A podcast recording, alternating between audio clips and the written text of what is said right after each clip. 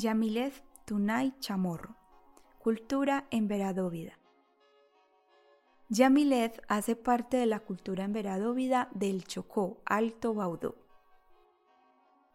Su padre crió a su familia trabajando en el monte.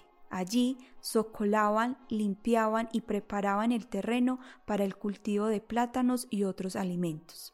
Trabajaban desde pequeñas con su padre y su madre en las labores del campo, en la preparación de los alimentos. Su pueblo practica la agricultura y la artesanía.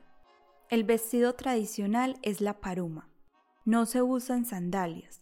No se usan tampoco blusas y los senos se cubren con artesanías. El plátano y el pescado son la base de su alimentación. No se usan ni arroz ni condimentos. En la cultura en Veradóvida se aprovecha la jagua para el cuidado del cabello y para adornar el cuerpo. La jagua es importante para el cuidado de la piel y permite evitar mucosidades y otros deterioros en el cuerpo. Además, el negro de la jagua se considera bello. Cuando las adolescentes se convierten en mujeres, luego de varios días de descanso, se les cubre el cabello y el cuerpo con jagua. También es muy importante en la cultura dóvida el maíz. Se prepara en ollas grandes y se mezcla con panela o azúcar. El maíz se considera a la vez una medicina y un alimento.